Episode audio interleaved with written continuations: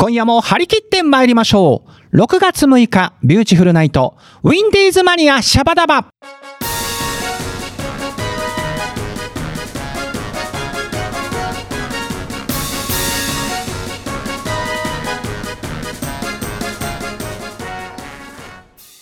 この番組は山梨市観光協会の提供でお送りいたします。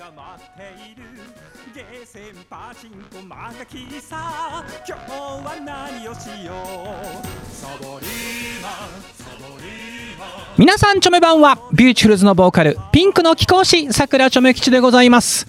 今夜もこの放送を聞いているそこのハニーチョメルシー。どうぞよろりんこでございます。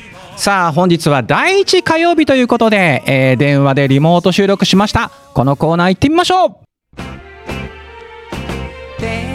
さくらちょめ吉の山梨観光情報コーナー行ってみましょう。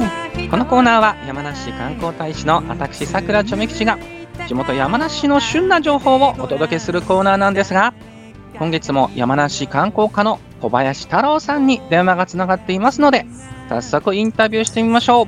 太郎さん。はい、今月もよろりんこです。よろりんこです。ちょっと太郎さんついになんかあのスペシャルハッピリンコなお知らせがあるそうですね今日は。はい、えっ、と皆様に本当に長らくお待たせしたお知らせをすることができると思います。やったーお願いします。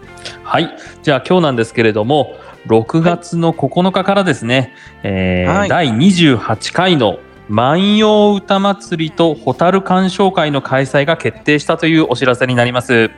やったやっとこのお知らせができますねはい。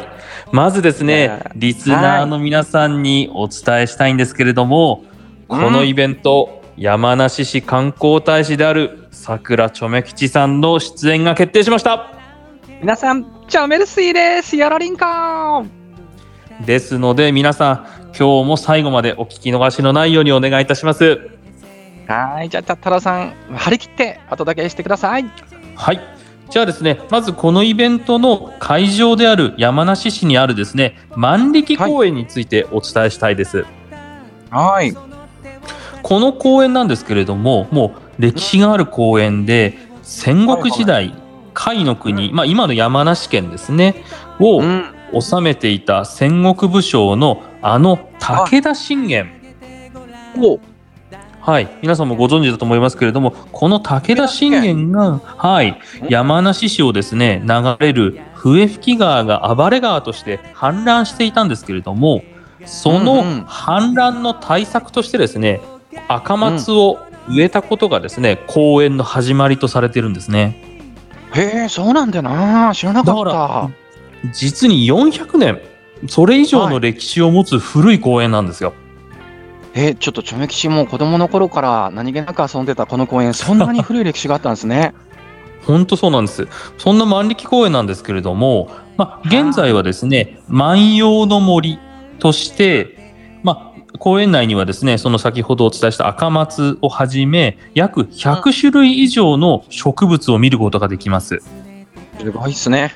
その本当に、あの紅葉の時期なんかは、園内が紅葉で一色になったりとか、本当に自然豊かな公園で、季節によって本当に様々な景色うん。を彩ってくれるんですけれども、もう6月のこれからの季節ですね、園内にアジサイが約1000株お。植栽されていまして、もうアジサイが見頃をもうすぐ迎えると思います。これはぜひ生で見たいですね。そんな、まあ、万力公園なんですけれども、実はですね、自然豊かなのはそれだけじゃないんですよ。うんうん。公園の、まあ、清らかな流れ、清流の中で、源氏ボタルが自生してるんですよ。この時代に源氏ボタルが自生してるの？本当にびっくりですよね。ねえ。だって水がきれいじゃないとね。そうなんですよ。だからですね、うんそのホタルが見られる時期に合わせまして、今週末ですね、6月の9日金曜日から11日日曜日までの3日間、第28回になります万葉歌祭りとホタル鑑賞会、このイベントを開催いたします。はーい。ちょっとやっとですね、太郎さんね。はい、このこのイベントを通常開催できるのが実に4年ぶりということになります。もうあれだ、オリンピック並みになっちゃった。本当にかやっぱりコロナの影響というのはいろいろなところに出てきましたけれども、こういったイベント開催にもそういったところがやっぱありましたので、そうだよね。でもなんかこう、やっとちょっとこれで、こう、コロナ明けてきたかなっていう感じになってきたね。本当そうなれば本当いいと思います。ねまあ、そのホタルの鑑賞会なんですけれども、6月の9日から11日までのこの金土日の3日間ですね、夜のはい7時から9時まで開催したします。え。はーい。ちょっとあの、皆さんね、あの、ぜひぜひ来ていただきたいですよね。本当にコータルのこの放つ淡い光をですね皆さんにぜひ見ていただきたいなと思っています。あの、太郎さん、チョメ吉も何度も見てますけどね、その、はいホタル鑑賞会、本当に幻想的で、そうなんですよね。あのーうんまあ園内、まあ、灯籠を灯して、まあうん不自由のないようにするんですけれどもそれと本当にあの淡い蛍の放つ光っていうコントラストがとても見事なのでぜひお越しいただければなと思いますね。本当ね、見て、見てほしいよね。はい、あの来場される皆さんぜひですね公園内歩きやすい格好でお越しいただければと思います。ぜひ、ヤロリンカです。はあのこのイベントなんですけれども、まあ、3日間、はい歌祭りというふうに名前がついてます通り、まあ、コンサートですとか、山梨市内外の、まあ、いわゆる有志のミュージシャンたちのステージをはじめですね、あのはい。多数の飲食店のブースですとかまた子ども向けのですね、魚の手づかみとかそういったイベント、うん。老若男女がですね楽しめる企画盛りだくさんでですね皆さんのご来園お待ちしております。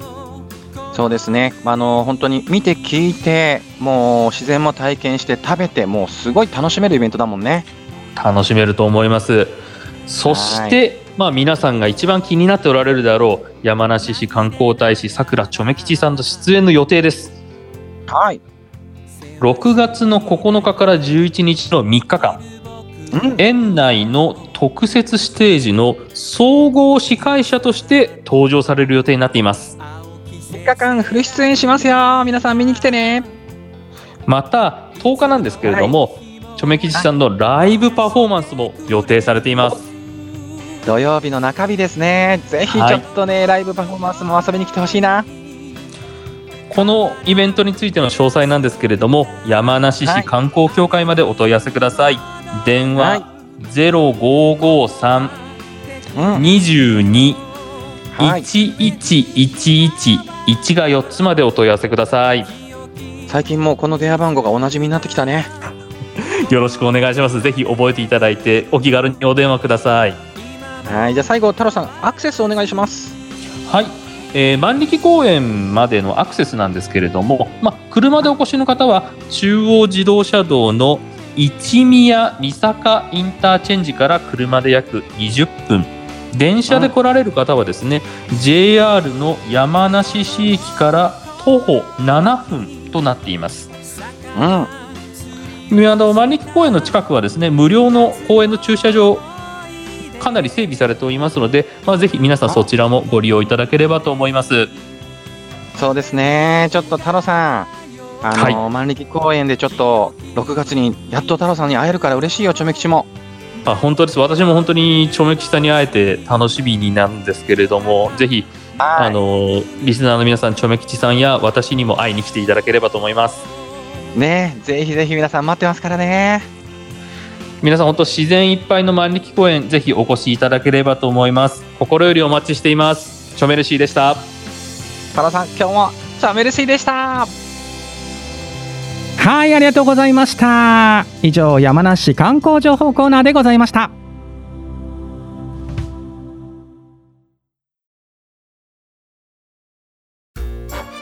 ビューティフルズのハッスル社内放送局。シャバダバ。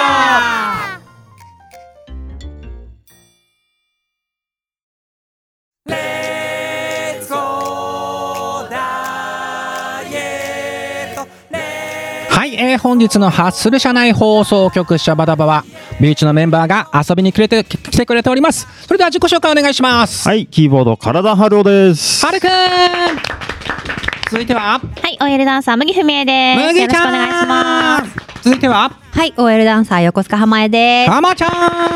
続いては。はい、オベース担当、ヤシマスオでございます。部長さあ皆さん早速い。っちゃいますよ、はい。このラジオ今日で8周年を迎えます。素晴らしい。おめでとうございます。長いね。長いですよ。一年か。ね。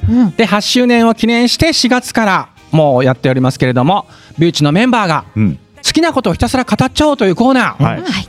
今回はついに浜ちゃんが わ語ってくれますよ、はじゃああの「何々と私」というタイトルでやってるんですけどはい。浜ちゃん今回は何でしょうか？はい。えー、アイドルと私です。お アイドルと私じゃあ語っちゃってください急ですね。はい。はい。えーとですね、私何度か名前を出してみたりとか、ちょっと匂わせたりとか、こうライブの前にアイドルの動画を見てちょっとエンジンかけてますとか、うんうんうん。ツイッターでつぶやいたりしてたんですけど、うん。そのあのアイドルって誰だっていう話で、うんうん。これえっと前にちらっと言ったんですけど、うん。えっと GANG PARADEっていう。はい。はい、グパレードねグループがありましてそう、今日はちょっとその GANG PARADEと、うん。私の推しのメンバーについてちょっと話せたらいいなと思って。なるほど。うん勉強させていただきます。話してい。きます。はい。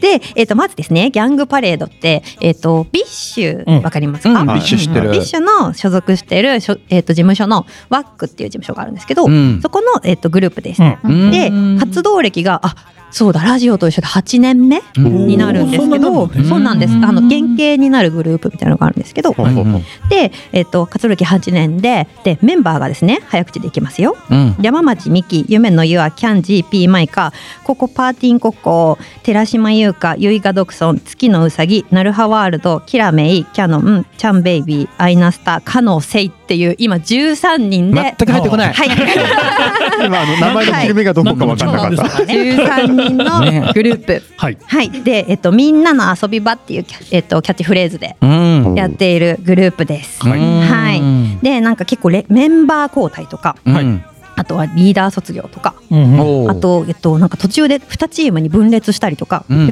そういうドラマを経て、こそのうプロレスの団体みたいな。なんかねですよ。いろんな構想とかね。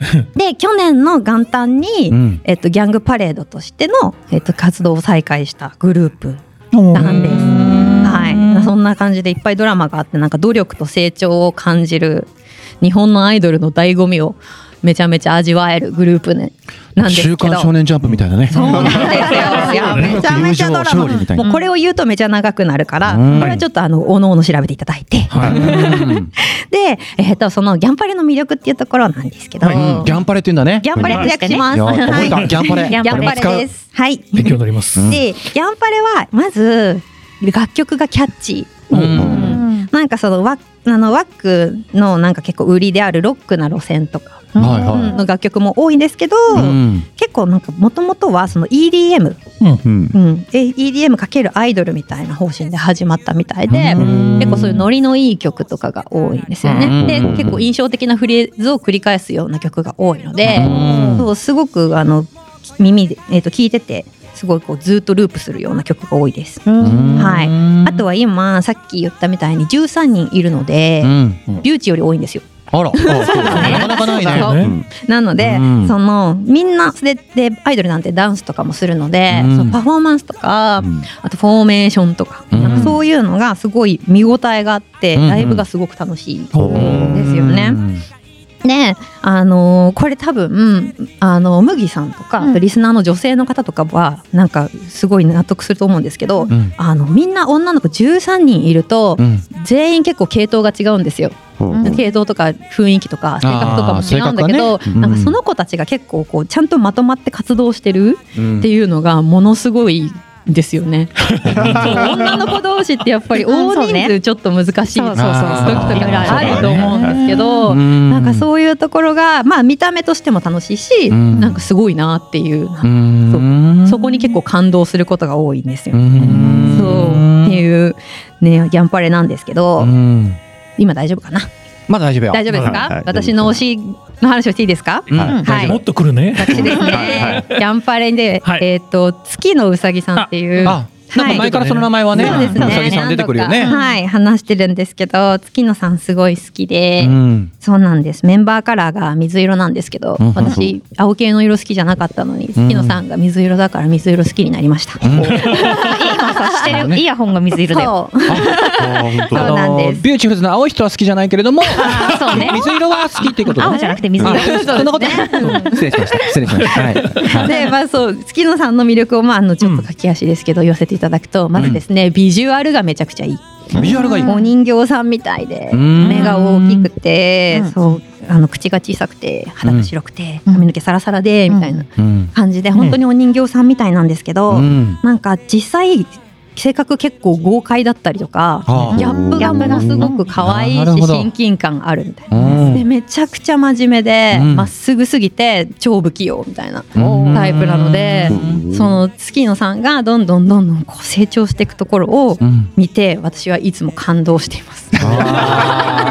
どんどん歌割りとかも増えてるんですよ。あなるほど13人いね。ると歌えるパートも少ないのででもす。ごいサビとかどんどん歌えるようになってて、すごいこうオタクはもう喜んでます。なるほどね。はい。まあまあそういうところで喜ぶんだよね。そうなんですよ。ねなので尺が増えたみたいなそういうそう頑張りを見させてくれていつもすごいやる気をもらっているという感じで、うんそう月野さんを知っても私も三三四年ぐらい。いるんですけど、まだまだこれからも楽しみだなっていう人うん。ですね。はい。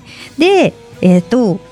じゃあギャンパレぜひおすすめですって言って初めて聞くのに何かおすすめの曲ないですかっていうのであ5選持ってきましたこれはいいですよ。うんはいうんのでちょっとこれぜひ検索して聴いていただきたいですはい。はい、じゃあまず一つ目「 Plastic 2 Mercy」という曲があります。うんこれは、えっと、ギャンパレの中でめちゃめちゃ代表的な曲で、うん本当にライブで、えっと、イベントライブで全部全曲これやったこととかあります。全曲5曲。5曲尺あったら5曲全部これやったこととかあります。へーはい。ひたすらそうひたすらこれをやるっていうライブがあったりしました。そう。でこれはぜひ聴いていただきたいです。めちゃめちゃノリが良くて。リュウチがね5曲連続ションボリンコ日本海やるみたいな。ねそうですそうです。それそれ推しなんだそんな感じ。日本海なの？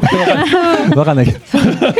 続きをどうぞ。はい、あと2曲目は、えっとギャングパレードっていう、えっとグループ名のついた曲です。でグループ名のついた曲に、えっと間違いはないのでぜひ聴いていただきたい。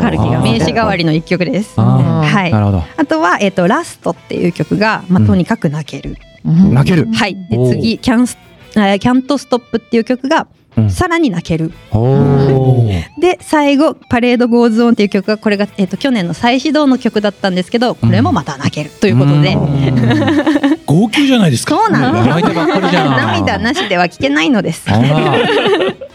なのでですねあの最近結構アニメの主題歌になったりとか、うん。あとはイベントとかライブもガンガンやっててこの間なんかヒラパーとかでうん。そう。うん。なんかイベントやってたので。う。ん。うん、なんかいいろいろ今年も見どころがありそうなので皆さんもぜひチェックしてみてください。ということではい。なんか浜ちゃんの目がキラッキラ輝いてますね。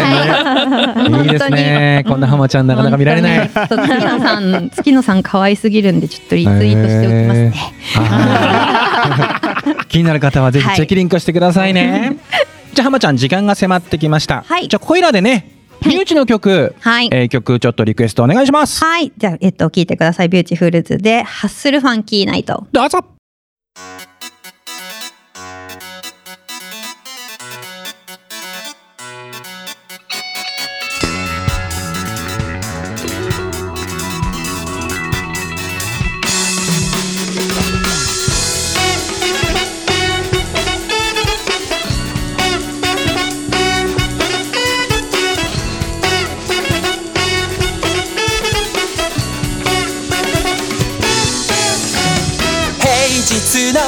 モノクロな日々を。カラフルに塗り替える週末。ジューシーな音楽に弾けて。君たちキウイパパイヤマンゴーフレッシュな笑顔取り戻そう。君たちキウイパパイヤマンゴー俺たちは楽しむために生まれてきたそれなのに。なぜにみんな自分を押し殺し退屈を抱え。土曜の夜は。ハッスルファキナイ土曜の夜は。ハッススルファキナイ。心の殻を破って裸のソウルで踊り明かそうダンシングルービンタイムキラキラと輝く汗は俺たちのハッスルの勲章さ男と女愛し合うために生まれてきた空なのにプライドが今夜は飲もう乾杯しよういろいろあるけれど笑い飛ばして今夜は飲もう夜明けまで俺たちの明日に乾杯。今週のお便りんこ行ってみましょう。はい、いつめんな皆さん引き続きよろりんこでございます、はい、よろしくお願いしま今回はね好きなクレープの味、具ということで。なんて言ったらいいの？クレープの味でいいか、はい。で募集絞ってきしましたね。なんかほらおにぎりの具やった時結構盛り上がったんで、うん。ちょっとここでスイーツ系を。す。ほ小江さんがいないのが残念ですけどね。えーお届けしていきたいと思います、はい。じゃあまずハッスルネーム黄緑さんからです。う。はい。はい。もうまさにチョコバナナクレープです。そうなんねですね。えー違う味のものも食べてみるのですがもう食べてるそばからやっぱりチョコバナナが食べたかった。となるので基本的にチョコバナナクレープしか食べてません。自分で作るときは皮だけ食べたりもし、えーよくしていますと。おということでチョメ吉ももうまさにチョコバナナ。もうこれ一択ですね。でもあのクレープってね黄緑さんも書いてますけど皮がうまいんだよね。なんかねこのもっちりとしたね。はい。はい。じゃあ続いていってみましょう。ハッスルネームリラックマさんです、はい。えー子供の頃から変わらず食べているのがシンプルにチョコとバナナと生クリームのクレープ、えー甘めのクレープ生地と溶けたチョコ。バナナと生クリームを食べた瞬時の瞬間が何よりも幸せを感じます。ねえ。これは結構うなずいてるリスナーさん多いんじゃないでしょうかね、あれですよ。メンバーの皆さんも、はい。それそれってあったらぜひぜひ共感していただければと思います、さあ続いてハッスルネームゆうさん。あやっぱ強い、うん。ゆうさんもチョコバナナ。大好き。定番だね。うん、プリンが入ったゴージャスな方に目がくらんだこともありますが結局いつものチョコバナナをオーダーしています、アイス、アイス乗っける場合もある。ね、ありますよね。ちょっと豪勢にね。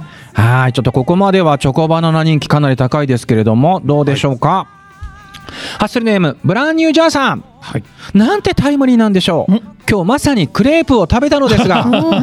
すごいね。すごい。やっぱり生クリームとイチゴが大好きです。ああ、そ、それは。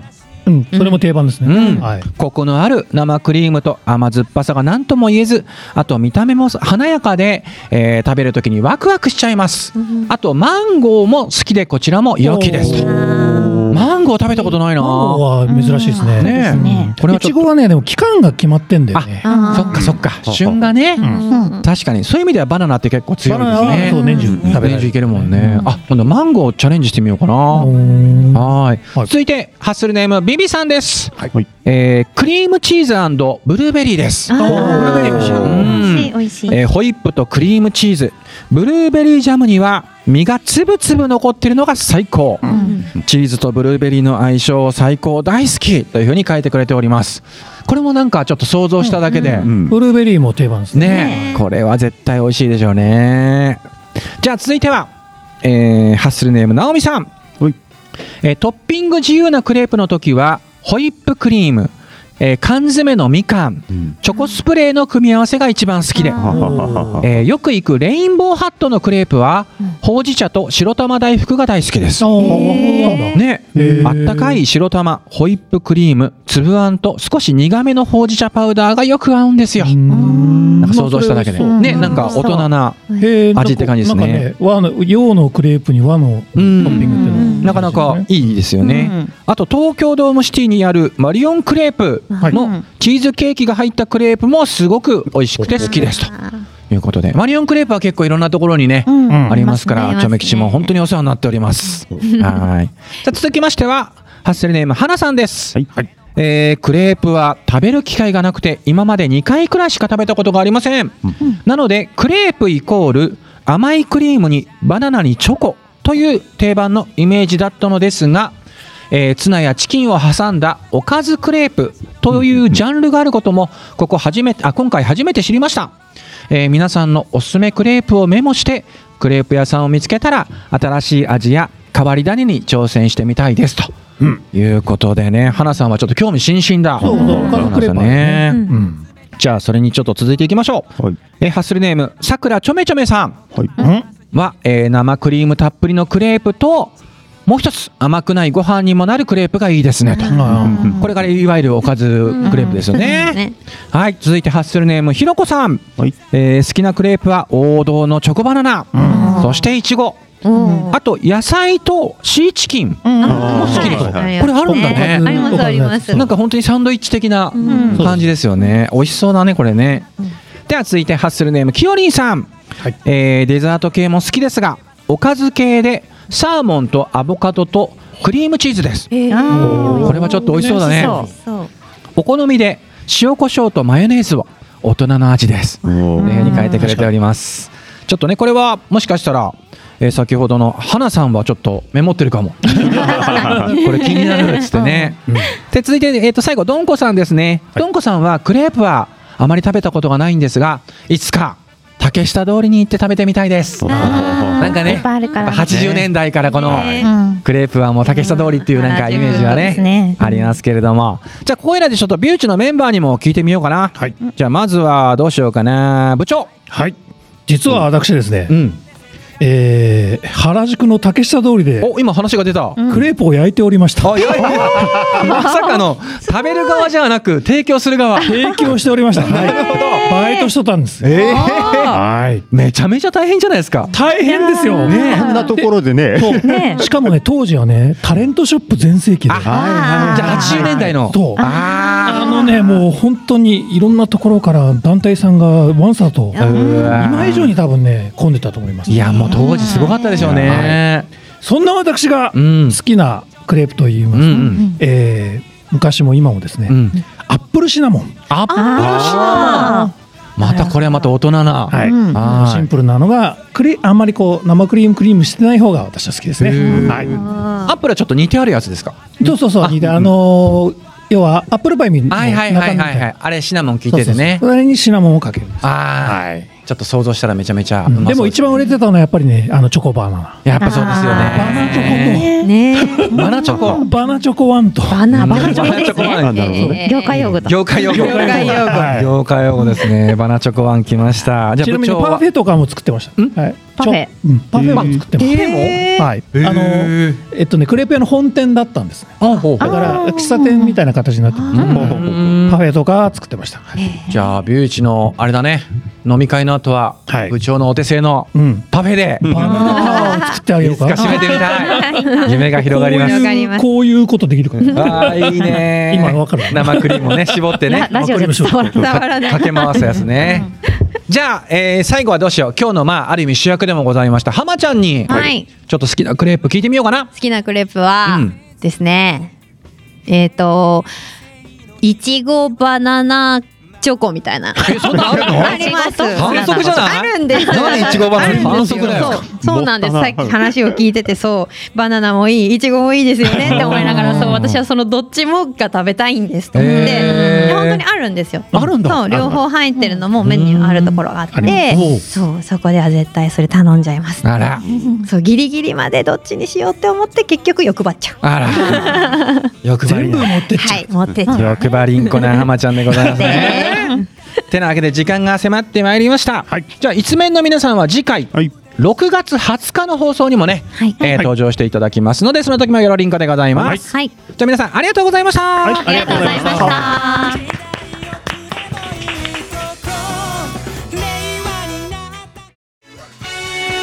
早いものでそろそろ番組も終わりの時間が迫ってまいりました番組ではお便りを募集しておりますさくらちょめ吉のツイッター通称ちょめッターなどでどうぞチェックリンクしてください。どしどし送ってくださいね。それではここまでのお相手はピンクの貴公子さくらちょめ吉でございました。皆様バイナリンコ